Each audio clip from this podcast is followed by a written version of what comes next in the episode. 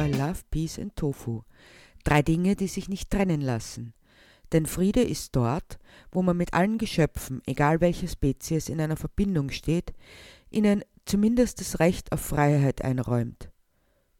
Und dazu gehört, kein anderes Lebewesen aus niedrigen Motiven zu töten, zum Beispiel um es zu essen. Das ist meine Meinung und die vertrete ich, was natürlich in einem kleinen Ort nicht unbemerkt bleibt. Die Veganerin heißt es dann, die sind so radikal und extrem. Äh, was daran extrem ist, kein Leid zuzufügen, konnte mir bis jetzt keiner erklären. Aber radikal, das lasse ich gern gelten. Denn wir sitzen im Lockdown fest, weil wir eben nicht radikal sind. Alles, was wir tun, sind kosmetische Übungen. Radikal heißt nichts anderes als von der Wurzel her, von lateinisch radix. Wenn ich ein Problem bekämpfe, so sollte ich das noch von der Wurzel her tun. Das ist so, als wenn ich ein Geschwür im Gesicht habe und das Einzige, was ich dagegen tue, ist, es mit Make-up zuzukleistern, dass man es nicht sieht. Das erinnert an ein kleines Kind, das meint, man sieht es nicht, wenn es die Augen zumacht und selbst niemanden sieht. Das Geschwür bleibt und wird unter der kosmetischen Übertünchung größer. So wie es gerade mit der Pandemie passiert. Aber ja, es hat doch auch Vorteile. Man kann zu Hause bleiben. Für die, die von zu Hause aus arbeiten können und einen Job haben. Und die Kinder und Jugendlichen, die kein soziales Leben mehr haben, macht ja nichts. Haben eh die sozialen Medien. Und einkaufen kann man auch online, solange man Geld hat. Und so werden heimlich still und leise die kleinen und mittleren Betriebe ruiniert, während immer noch kosmetisch gearbeitet wird. Denn die Pandemien kommen aus den Ställen, aus der Vernutzung anderer Lebewesen. Wäre die Welt vegan, gäbe es keine Pandemien, keine Zerstörung des Regenwaldes, keine hungernden Menschen, keine Nitratüberbelastung des Wassers, keine Zerstörung der Weltmeere und keinen Klimawandel. Tofu never causes a pandemic, kann man kurz zusammenfassen. Aber keiner sagt es. Da ist es schon besser, die Menschen mit kosmetischen Übungen zu beruhigen, auch wenn nichts besser ist, sondern immer nur schlimmer wird. Darüber sinnierte ich schon im März und auch noch im Mai, als es warm draußen war und ich auf der Terrasse sitzen konnte, als mich plötzlich der Nachbar aus meinen Gedanken riss. Hey, du Veganerin, sprach er mich an. Was ist du Tiermörder? entgegnete ich. Ich habe nachgedacht, meinte er, während ich ihm ein Bier hinstellte und zuhörte. Also letztens, als ich das Steak auf den Griller schmiss, du weißt ja, ich habe diesen sündhaft teuren Webergrill. Und das Steak um 2,99. Kann ich mir sonst nicht leisten, aber den Griller. Klar, ich will mich ja nicht anschauen lassen. Und beim Fleisch ist es immer noch legitim, weil da brüstet man sich, wenn es billig ist. Ah, ich hab doch nachgedacht, jetzt hör mal zu. Ich höre zu. Unterbrich mich nicht. Ich unterbreche nicht. Also, ich stehe da so und denk mir, was du alles gesagt hast, das mit der Fütterung der Nutztiere und so, und da sah ich in den Kohlen den Regenwald brennen. Auch wenn ich mir das immer noch nicht so recht vorstellen kann, dass das stimmt. Aber sagen wir mal, es stimmt. Da sitzen die Kinder hinter mir und wollen Fleisch. Glaubst, die kann ich begeistern für Karotten und Melanzane oder wie das Zeug heißt? Oder Salat oder diesen grauslichen Tofu, der nach nichts schmeckt? Ist alles Erziehungssache und Vorbild. Ja, aber wir leben nun mal in einer Welt und da will man auch kein Außenseiter sein. Wenn alle es machen, dann ist man kein Außenseiter mehr. Schon klar, aber da stehe ich und die Kinder sagen Hunger und die meinen richtiges Essen. Aber nehmen wir mal an, ich sage jetzt Kinder. Frau, ab heute gibt es nur mehr dieses Körndelzeug. Wirst die Veganer essen. Das kann ich ja machen, aber alle anderen machen es nicht. Das bringt dann gar nichts. Ich kasteiere mich und meine Familie hasst mich ohne irgendeinen Sinn. Wenn alle so denken, stimmt das schon. Es muss nur wer anfangen. Du fängst ja schon an, und was hat es gebracht? Aber dir ist schon klar, dass du die Zukunft deiner Kinder zerstörst mit deiner Grillerei wie alle anderen. Ja, das hat mir vor allem zu denken gegeben. Das waren schon Gewissensbisse, aber als ich da so stand und die hungrige Meute hinter mir, Da hatte ich die Lösung zu dem Dilemma. Und die lautet Carpe diem. Carpe diem?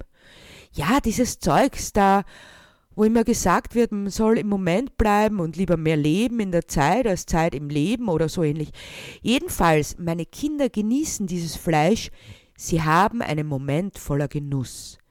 Da ist es doch besser, sie haben jetzt diesen Genuss als ein langes, langes Leben voller Entbehrungen.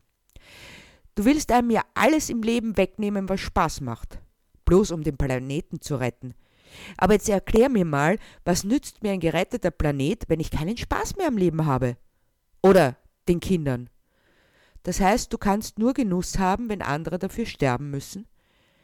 Du drückst es immer so drastisch aus. Ich meine, wenn das Tier glücklich lebt, um 2,99, von mir aus zahle ich auch 3,19. Aber der Punkt ist, die sind ja dafür da und die haben dann eh ein Leben gehabt und dann passt das und dann darfst du auch nicht vergessen, dass ich ein Mann bin. Wie könnte ich darauf je vergessen? Ich meine, glaubst du, meine Frau würde mich noch ernst nehmen, wenn ich unter die Tofu essenden Pseudo-Hippies ginge?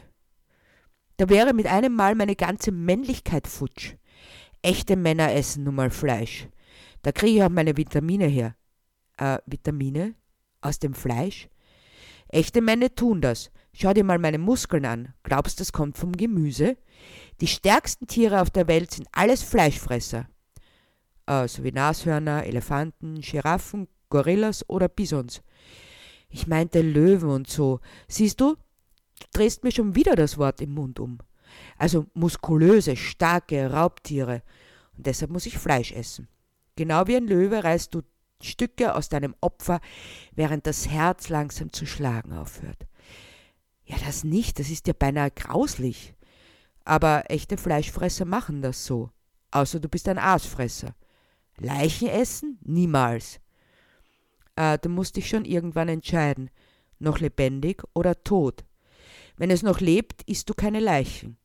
Kannst es aber nicht wegen der fehlenden Beißkraft.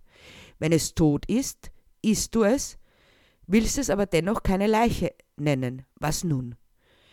Schon tot, aber es ist ja keine richtige Leiche, weil es ist ja gekühlt und zerschnitten und man sieht das halt nicht mehr. Aber stell dir vor, meine Frau würde mich nicht mehr für voll nehmen. Das ist einfach unmännlich. Bei Frauen, da kann man das noch verstehen. Die haben ja noch immer diesen Tick mit dem Abnehmen und so. Den hast du nicht? Ja, was ein richtiger Mann ist, da muss schon was zum Angreifen da sein. Meint auch meine Frau. Und bei dir ist viel zum Angreifen da. Dir sind also diese dürren Lulatsche lieber? Dürr muss nicht sein, aber schön ist es, wenn sie ihren Penis noch sehen können. Äh, also zurück zum echten Mann. Der echte Mann, der frisst sich gerne einen Herzinfarkt an und Impotenz, willst du sagen. Meinst du, deine Frau hält viel von einem richtigen Mann mit aufgeblasener Prostata und Erektionsproblemen? Was soll das jetzt heißen? Fleischkonsum führt zu Gefäßverengungen und damit wird der Blutfluss gehemmt. Resultat Bluthochdruck, Herzerkrankungen und Potenzprobleme. Ich glaube, ich muss noch ein Steak auf den Grill schmeißen. Ah, warum das? Da denkt es sich am besten nach denn ich bin ein selbstständig denkender Mensch und lass mir nichts aufs Auge drücken. Ah, also auch nicht, wenn du erkennst, dass es richtig ist? Ja, dann erst recht nicht. Sprach's und ging, und das war der Moment, in dem ich mich schon fragen musste, ob es denn eigentlich einen Sinn hat, die Menschheit noch zu retten. Wäre die Welt nicht viel besser dran ohne Menschen? Vor allem, wenn sie nicht einmal diese Katastrophen wie Pandemien als Chance sehen und sie ergreifen. Oder sollte man doch noch die Hoffnung setzen, dass es Früchte trägt, die Bewusstseinsarbeit, Love, Peace and Tofu? Und auch jetzt noch, Monate später, wo wir im dritten Lockdown festsitzen, der sicher nicht der letzte sein wird, gebe ich die Hoffnung nicht auf. Dass die Schminke noch runterkommt, bevor das Geschwür das ganze Gesicht zerfressen hat, dass endlich die wahren Ursachen der Pandemien beseitigt werden und die Kinder doch noch eine Zukunft haben und nicht nur ein paar Momente des fragwürdigen Genusses. Das Problem an der Wurzel packen, also radikal, im Einklang mit Love, Peace and Tofu. Ja, ich freue mich über eure Anmerkungen und hört das nächste Mal wieder rein, wenn es um die drei wichtigsten Dinge geht, um Love, Peace and Tofu.